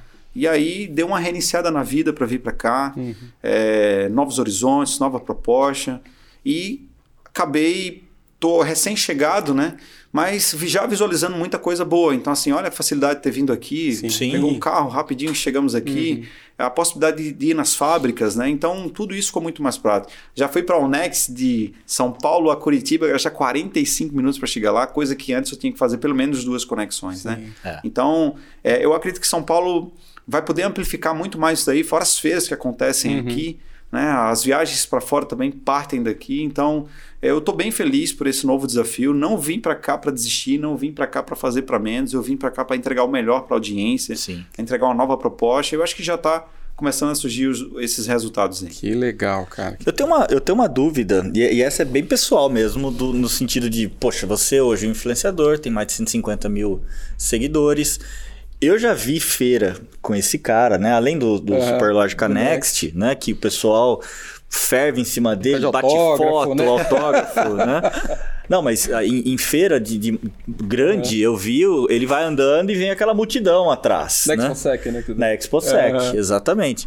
Como é que é isso? Como é que ele dá com todo esse carinho, mas toda essa exposição também? Né? Porque você vai fazer qualquer coisa, tem, parece que tem gente olhando. Como é Parece que é gente isso? Olhando, né? Cara, a, prim- a minha primeira experiência não foi nessa feira agora de 2022, né? Foi a minha primeira experiência com audiência foi em 2019, né? E, e- e lá nessa feira de 2019 eu já fiquei um pouco assustado, né? Eu tinha que andar meio que de cabeça baixa. Uhum. para tentar chegar no próximo stand para poder gerar conteúdo. Uhum. É, por onde eu passava, alguém puxava a camisa, queria tirar uma foto, queria bater um papo. Só que não foi tão expressivo quanto esse ano. Esse ano 2022 é, tem uma coisa que aconteceu lá que eu, nossa, eu não imaginava. Fiquei uma hora e meia tirando foto com pessoas. Isso no último dia, uhum. já quase no finalzinho da feira, fiquei uma hora e meia tirando foto com as pessoas. Incrível. Você tem noção de quantas pessoas foram, passaram durante essa, essa, hora e meia, né? Hum. É até o ponto da minha equipe chegar e dizer assim, ali a gente precisa só finalizar um sorteio no outro stand ali, leva o pessoal para lá. E peguei, uhum. levei o pessoal para lá e logo se formou uma fila gigante para participar desse sorteio, porque eu estava lá também. Que legal. É, o, como é que eu hoje eu, eu recebo isso, né? Primeiro o carinho, né? carinho imenso das pessoas que estão lá. E eu retribuo isso da melhor forma possível. Uhum. uhum. É mais importante eu tirar foto com ele do que ele tirar foto comigo. Eles não sabem disso, mas assim, é um momento que eu tenho. É que honra que eu tenho tirar foto com essa pessoa que está lá. Uma pessoa que dedica tanto tempo, que dedica tantas horas, que deixa de estar com a esposa. E olha que eu já recebi isso. e é uma história bem engraçada. Eu cheguei para fazer uma palestra e veio um casal bem novinho e veio tirar foto comigo. O, o rapaz, né? Cara, tira uma foto comigo, tira uma foto comigo. Aí eu beleza, vem pra cá, cara, que honra tirar uma foto com você. Aí quando eu fiquei aqui em ponto tirar foto, aí a esposa dele falou assim: peraí. Antes de eu tirar essa foto, eu quero saber por que, que meu marido passa tanto tempo com você, inclusive deixa ele ficar comigo para ficar com você. aí eu. O que, que eu vou responder, né? Então. Mas... tá ganhando dinheiro para pagar o cartão de crédito. Mas, cara, na mesma hora a resposta é. foi essa. Eu disse, então. O tempo que ele passa comigo investindo conhecimento para ganhar dinheiro para lhe dar conforto. É. Ela fez. É verdade, eu vou bater a foto. e aí tirou a foto. Mas assim, é interessante como eu vejo muito é, esse isso que acontece na prática, né? Então, esse momento que a pessoa vem tirar foto comigo, eu tô aqui, ó, parado para fazer a foto, eu e ele aqui, e eu tô assim, de onde você veio? Ele vem do Rio de Janeiro. Que legal, cara. E aí, tá tudo certo? Pô, Alexandre, cara, às vezes é 40 segundos que ele tá contando um pouco da história dele uhum. ali, que eu tô tendo a oportunidade de entender quem é aquele cara. Que legal. Muitos dos que estão lá também, a única diferença é que a gente tava só. É, a diferença é que eu tô numa tela e ele também tá na outra tela, lá uhum. do outro lado. E quando a gente se encontra, a gente já bateu tanto papo nos directs da vida uhum. que parece que é só assim, e aí, cara, tudo bem? Cara, mas ó, lembra daquele negócio? Eu, eu, parece que eu já conheço o cara tem bastante tempo, ele já me conhece. A, a dica que eu tenho hoje é a seguinte, né? Quando eu vou me encontrar com uma pessoa que eu não conheço, mas que me conhece, todo mundo, eu chego assim, prazer, cara, meu nome é Alexandre. Ele fala, não, eu sei que você é Alexandre. aí eu geralmente olho pro crachado, cara, né? Olha assim, tudo bem, João? Aí, opa, aí, aí é que ele fica mais feliz ainda Sim. quando eu chamo ele pelo nome. Legal. E eu faço isso porque eu gosto da honra uhum. àquele cara ali, né? O sucesso do canal não é só o Alexandre, é uhum. toda essa legião que tá por trás ali de pessoas que compõem isso daí. Então, Legal. assim, é uma experiência para mim que eu não troco por nada, Sim. sabe? É, de alguém querer me atrapalhar, os caras, não me deixa aqui que é o momento que eu tenho com esse cara. É. Eu, nessa feira agora, encontrei com um cara que falou assim: vou desistir, cara, tô aqui chorando, desesperado da vida, mas eu vou desistir da segurança eletrônica. Eu disse: como você está chorando agora? Eu disse: todos. Peguei no Instagram, tem a opção de você fazer uma chamada de vídeo. Eu liguei, cara. O cara tava com as lágrimas assim, chorando, Olha. desesperado. Eu disse: para agora, cara. Tá chorando por quê? Não, porque eu não quero mais segurança eletrônica, isso, aquilo, outro. Eu disse: meu amigo, olha para mim aqui. Eu acredito em você, cara. Você não vai desistir. Me conta o teu problema que a gente vai resolver. Você vai me dizer qual é o seu problema, a gente vai resolver junto e eu vou com você, mão a mão. Amanhã, são 8 horas da manhã, eu vou vir para cá para o escritório e a gente vai. Eu quero fazer uma, uma consultoria com você para resolver o seu problema. Bacana. 8 horas, eu não venho para cá de 8 horas, eu sempre chego de novo, mas eu vou estar aqui de 8 porque eu preciso que você saia cedo para resolver as questões que eu vou te passar. E eu vou estar aqui. Oito horas eu estava lá. Que bacana, cara. Passei o link para ele, fiz uma consultoria com ele. Você não vai desistir, dei todos os passos para ele. Chego na feira, o cara fez assim: sou eu, cara. Eu não cara. desisti, cara. Eu tava chorando naquele dia, cara. Eu vim aqui te agradecer.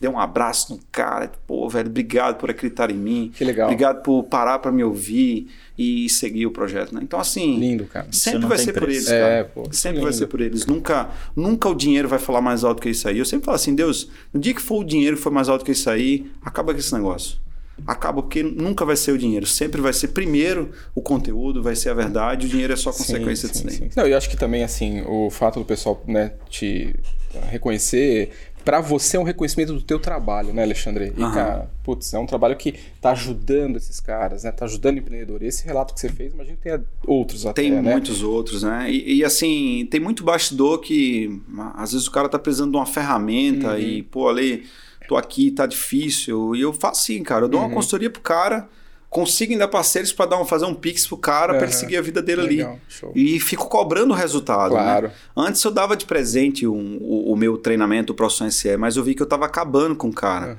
Eu disse: não, cara, você vai trabalhar, você vai ganhar dinheiro e vai comprar o curso. Eu não vou ficar rico do teu curso, não. Mas eu vou te dar riqueza de conhecimento para que você possa ganhar E a dinheiro dignidade, né? né? Então, assim, quando eu dava o treinamento pro cara, o cara não terminava os módulos lá. Porque foi de graça, ele Uhum. não teve nenhum trabalho para isso daí. Eu disse, não, agora você vai trabalhar, você vai Uhum. comprar o treinamento, você vai entrar no treinamento e vai pôr tudo em prática. Né? Hoje, o, o projeto que a gente tem com os nossos alunos de, de meritocracia, fala, cara, você alcançou uma receita recorrente de 5 mil reais, eu te mando uma placa. Hum. É como se ele estivesse recebendo a placa do YouTube. Mas Boa. não para por aí. Quando ele chegar em 20 mil, eu mando outra para ele. É. Quando ele chegar em 50, eu mando outra. Quando ele chegar em 100 mil, eu mando mais uma para ele. E eu que estou investindo nele, cada placa dessa custa muita grana. E é muito bonita as placas. aham. Vocês ganharam uma, hein? Boa. E é muito bonita as placas. Por que, que eu mando isso daí? Eu queria ter esse incentivo Uhum. lá atrás. Eu sou fruto de muito não. E transformar esse não que o cara já tem todo dia num sim, numa nova esperança, isso é muito prazeroso. É por isso que eu digo assim: se não for por eles, e eles, há um incógnito aí. Quem é esse eles que estão lá? É o distribuidor, é o instalador, é o integrador, é o gestor de segurança, é o consultor de venda do distribuidor, é o consultor de venda de uma empresa. Até entrevista de emprego, o cara já consumiu meu conteúdo para ter argumento para falar para entrar numa grande empresa. E o cara me fala assim, pô, cara, foi por conta dos teus vídeos que eu hoje estou trabalhando aqui na empresa. E eu, caramba, não acredito. Ah, Então, eu acredito que essa magia de tantos conteúdos trouxe aí esse lado viral, né? De, de, de eu ser conhecido, né? E, e, assim, sou igual a, a 20 anos atrás. Sou a mesma pessoa. Eu tenho amigos de 20 anos atrás que falam assim, cara, tu é incrível, porque tu é a mesma pessoa. Eu disse, no dia que for diferente, a gente Acabou. acaba com esse negócio. Uhum. Show. Muito bom. E você falou bastante de volume, né? Volume de conteúdos e tudo mais. Se a gente fosse trazer para uma. E, e, óbvio, tem a qualidade do conteúdo, que isso daí não é para qualquer um. Mas tem um volume, tem, tem uma, uma frequência que você tem que postar, que você tem que fazer, que você definiu como, como meta pessoal ou como meta do teu negócio ali para fazer essa roda girar a seu favor? Bom, eu vou logo dizendo que hoje eu tô meio que vagabundo, tá? Ô, louco! Influenciador tem que estar o tempo inteiro produzindo conteúdo para estar conectado com a audiência ali. Apesar de que já me disseram, cara, você tem conteúdo para 10 anos ainda de, de, de, de distribuição. Mas assim, eu me sinto, eu digo assim, cara, eu me sinto vagabundo porque eu acho que hoje eu, faço 10% do que eu fazia antes. Tá. E olha que é muita coisa. Aham. Mas eu digo que eu faço 10%. É, o que que, como é que eu começo a entender? O, primeira coisa, né? O que não pode faltar no influenciador? As novidades. Uhum. As novidades tem que estar sempre com ele, ele tem que estar sempre produzindo conteúdo, é conteúdo que vai ser lançado, ele já tem que estar ali, né, pontuando. Isso é, isso acho que é uma virtude do influenciador. O segundo é a frequência, né? E como é que você faz essa frequência, né? Primeiro que é todo dia, cara. Todo dia tem que estar atrás da câmera produzindo conteúdo, seja no Instagram, seja numa, numa câmera no YouTube. E, e eu acredito que essa frequência te torna muito mais próximo da, da, da, audiência ali. É por isso que há essa gratidão muito grande, porque o cara tá o tempo inteiro consumindo conteúdo. Eu tô dizendo assim, ó, hoje, gente, passei por essa rua aqui e como eu faço, geralmente eu faço muito disso, né? Tô passando aqui, vejo uma sacada ali e falo assim, ó, gente, ó, a cerca elétrica abandonada aqui, ó. Deixa eu te dar uma dica, ó. Compra uma bobina que deve custar uns 30, 40 reais e vem oferecer serviço de graça aqui para esse cliente aqui. Como assim de graça? Por que de graça? Porque se ele deixar você fazer o aperto da cerca, é, o, se era um não que você tinha, era, era dizer assim, ó, eu quero arrumar, vou dar um orçamento, você disse que vai fazer de graça. Se você entrar lá no cliente, você vai ver que tem muito mais coisas que deveriam ser uhum. que devem ser resolvidas ali. Às vezes está tão tanto tempo a central de choque parada que precisa trocar a central. A bateria parou de funcionar, precisa colocar a plaquinha de advertências. Cara, entra de graça e se você conseguir vender alguma coisa, você já ganhou Exato. com isso. Porém, o teu foco, que o teu foco não seja só na venda desses equipamentos, uhum. que o teu foco seja na receita recorrente. Diz para ele assim, ó, é, por R$ 39,90, por R$ 49,90, eu vou ficar arrumando a tua cerca elétrica sem, sem, sem que você me pague nada mais por isso. Eu só preciso dessa tua receita recorrente aí. E me indica pro teu, pro teu vizinho aqui.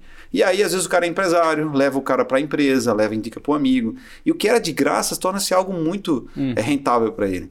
Então, esse dia a dia que o influenciador tem que estar tá visualizando, tem que estar tá mostrando como sacado, é o que enriquece esses números, né? É o que traz Sim. um número qualificado. Uhum. É, hoje, 57 mil talvez seja um dos maiores Instagrams do nosso segmento de segurança eletrônica.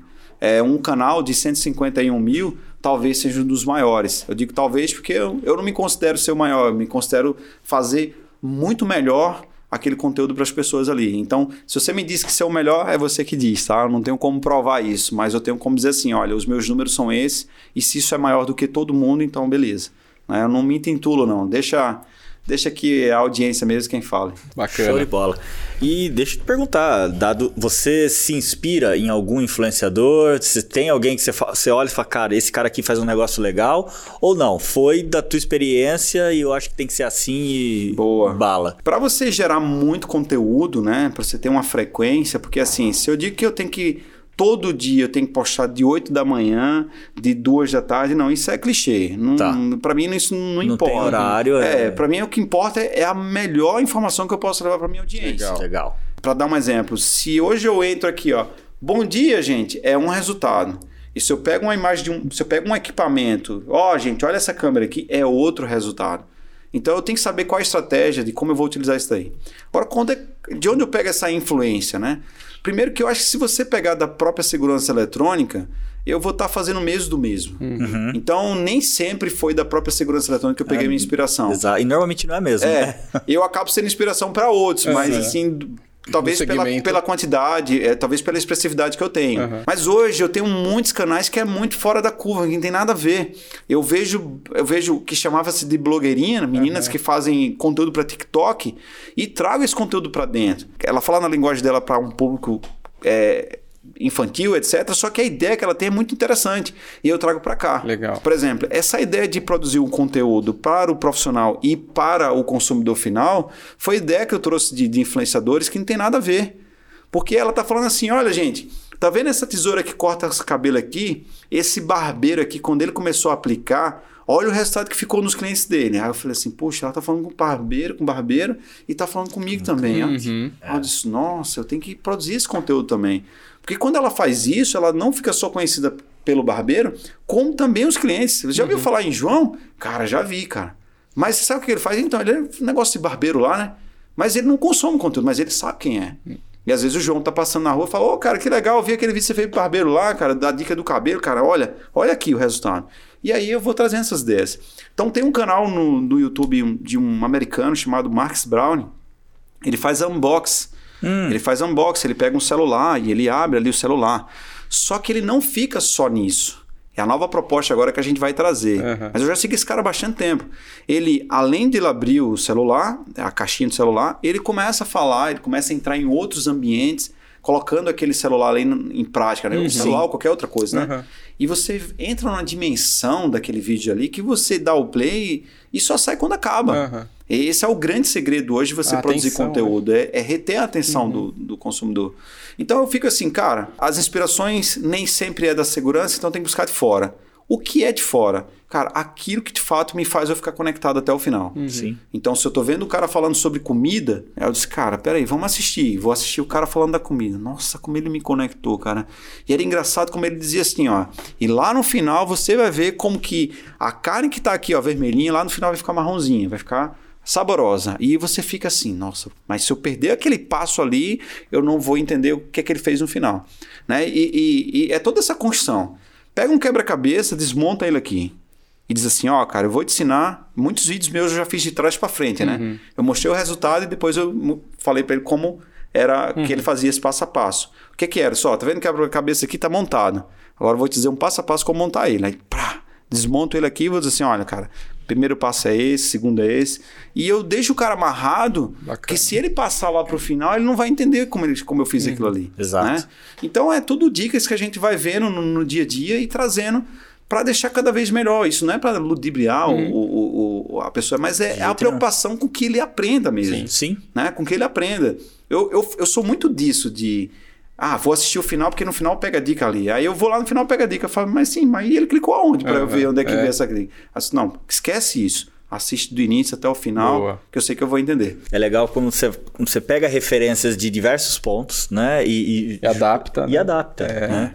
Mas é isso que é Sacada. o empreendedor, no fim das contas, né? Ele tá atento o tempo todo ali para ver, poxa, isso aqui dava para usar no meu negócio. Esse lado do empreendedor, como é que é ser o influenciador e empreendedor, né? Já que eu transformei isso num negócio. Uhum. Mas agora é também você viver as dores do outro, né? Sim. É, você acha que eu não tenho que ter um ADM, não tem que ter um comercial, Claro. tem que ter tudo isso daí. E eu falo assim, cara, se você tem uma empresa é, e você quer que essa empresa esteja entre as 10 melhores da tua cidade, Uhum. Como é que você olha para ela? Você olha para ela como dono ou você olha como cliente? Aí uma vez eu peguei um. Eu recebi até um prêmio dessa empresa que eu fui, o cara me convidou para ir nessa empresa. Uhum. Ele disse assim: antes de entrar, eu quero dizer logo a primeira dica que você me deu que eu pus em prática. Só a fachada da minha empresa aqui. Eu disse, cara, tá bonita. Ele disse, não, tá bonita, mas lembra quando você disse assim: olha para a fachada da sua empresa, vê se não tá, o adesivo tá ok, se a pintura tá tudo certinho. Uhum. Ou você acha que quando eu entrei aqui, eu entrei como dono?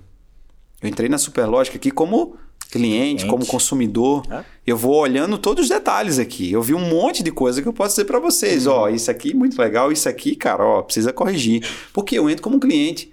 E quantas vezes vocês entram na empresa como dono? Cara, o boleto, o pessoal já saiu, ó, já fizeram isso aqui e não olham, não tem um olhar como cliente. E às vezes a fachada já diz tudo quem você é lá fora. Sim. E eu falei para eles, cara, como é que tá a fachada da tua empresa? Como é que tá o detalhe? Como é que tá o adesivo da moto? Como é que tá o adesivo da equipe técnica, a farda? E eu comecei a destrinchar um monte de coisa. Eu disse assim, agora eu vou dar um desafio. Isso fazendo uma live para centenas de pessoas. Eu não sei quem é que tava lá. E esse cara é um cara do dono de uma grande empresa. O cara tem 500 5 mil clientes de monitoramento. Aí eu disse assim, ó, amanhã você não vai entrar na sua empresa com o pensamento de dono. Chegar na frente, deleta que você é dono por duas horas e você vai entrar com o olhar de cliente. E aí ele disse que fez isso. Tô pegando o feedback dele, que ele que me Uhum. disse.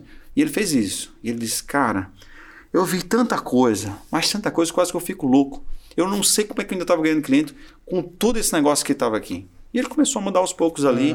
E disse: Hoje eu tenho orgulho de dizer assim ao cliente: vá na minha empresa, conheça a minha equipe, conheça, conheça a minha, a- a- os meus carros, as minhas motos. Né? Que ele agora começou a perceber que isso tem validade. Não é porque o adesivo lá e o resto da vida vai ficar bom, não. Ele vai sair a cor, né? E eu disse assim: caramba, como é que você começa agora a visualizar o empreendedor do outro lado? Só vivendo isso. Sim. Então eu também, vocês foram lá, lá no novo estúdio, eu, eu preciso que quando vocês entrem, você tenha a melhor experiência possível.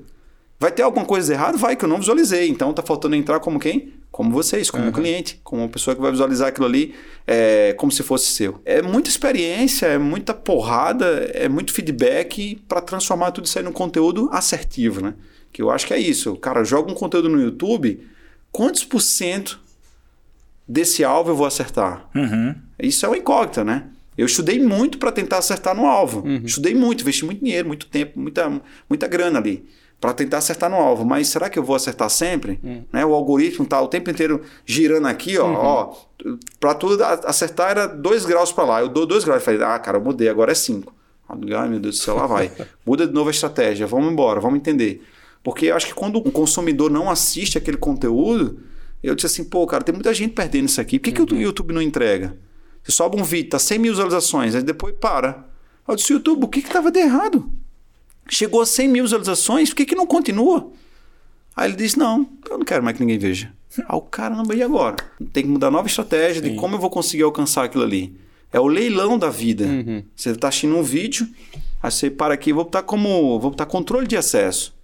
Pesquisa aí, você está assistindo aí, bota assim, controle de acesso IP. O meu vídeo é o primeiro. Eu tenho certeza que quem pesquisar agora vai ser primeiro. Legal. Mas o que, que eu fiz para ser primeiro? O que, que eu tive que estudar? Né? Então, como é que tem todo esse por trás aí? Sim. E também é, é, é, às vezes muitos canais no YouTube não conseguem sobreviver porque não tem esse estudo, acha que é só. Vamos só fazer um podcast, É, gente, é. vai dar tudo certo, amanhã vai ter um milhão de visualização, vai ter um milhão de visualização. Como é que faz para ter um milhão de visualização? Né? Então é muita coisa, nem sempre acerte tudo, mas estou em busca de cada vez levar o melhor resultado ali e com muita estratégia. Muito bom. Muito legal, hein? Isso aí, rendeu, Pô, hein? Muito legal. Tô usando, usei, usei o teu bordão hoje, te, te- te desconcertei. Normalmente é que fala, rendeu, hein? Rendeu. Peguei japonês hoje. Mas foi muito legal, hein, cara? Pô, Alexandre, foi. assim, a gente sabe o quanto, né, que as coisas não foram fáceis, né? Mas é super bacana ver que mesmo com o sucesso que você já está tendo nesse segmento, você vem ainda continuar inovando para trazer novidade, cara. Isso é inspirador, né? Com é. certeza pro teu mercado, eu tô ferrado, mas para nós também. Eu tô ferrado. Você imagina com essa audiência que eu tenho entregar para menos, né? É. Eles sempre esperam mais. Sim. Eu acabei de fazer um grande evento aí e que as pessoas achavam que eu assim, ó, gente, tá aqui o copo, tá aqui a água, então, olha, em casa você vai lá e toma a água e tá tudo certo. O cara fez, fui enganado. Eu disse, por quê? Porque ele não bebeu água para mostrar como é que bebe. Aí eu disse, cara, mas você sabe, cara, você é. vai pegar o copo, você vai virar, mas não, ele quer que eu diga é. para ele como fazer um passo a Beabá, passo. Né? Ele acostumou com isso. É. Uhum. Ele acostumou com capacete, com óculos, com a luva, mudança de cultura, e ele sempre quer o melhor de mim. Uhum.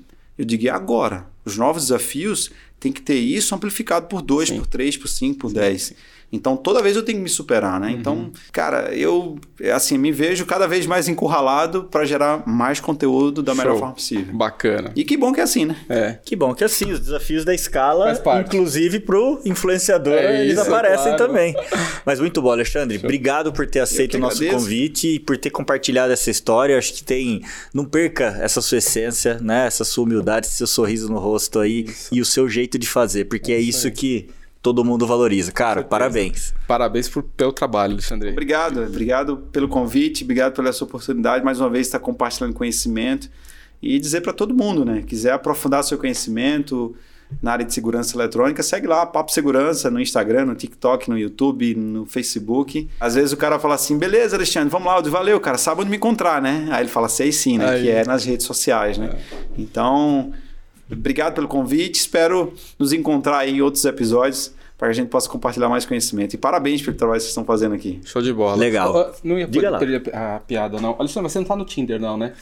não, não, não. Porque o Baldini é um cara que ele também tá no Tinder, né? Ele fala, não, né? Eu só falo. Ah, você só fala. Ah, tá bom. Falar, né? Vou procurar lá. bom, é o seguinte. É o experimento eu, social. Eu, corta, corta. É. Mas não tô no Tinder. Não tá, não, tá bom. Não, eu, eu faço, tô... faço experimento eu social já saí nos da eventos. prateleira já, cara, faz muito tempo. Ah, já, então tá né? é. Tô fora do mercado aí. Boa. Eu também tô fora do mercado, eu mas também. quando eu lanço essa lá pra galera, você pega um monte, assim, você é. fala... Qual é o seu Tinder? O cara fala, é, eita, não, é. não, não tem, é, cara, tá não certo, tem. Preciso então. parar disso aí, vai dar divórcio é. por aí. mas legal. Obrigado, obrigado Alexandre, valeu pessoal. É isso aí, pessoal, esse foi mais um Superlógica Talks, o podcast de empreendedorismo e tecnologia da Superlógica. Se você gostou, compartilha com seus amigos, Curte aí pra gente e, claro, clica no sininho. Toda semana tem episódio novo compartilhado no canal. E é claro, se você conhece outra pessoa tão legal quanto o Alexandre, comenta no vídeo que a gente vai atrás da pessoa para trazer ela pra bancada. Beleza? Tchau, tchau, gente. Valeu, Alexandre. Valeu, valeu, valeu, valeu Boa. Tamo junto.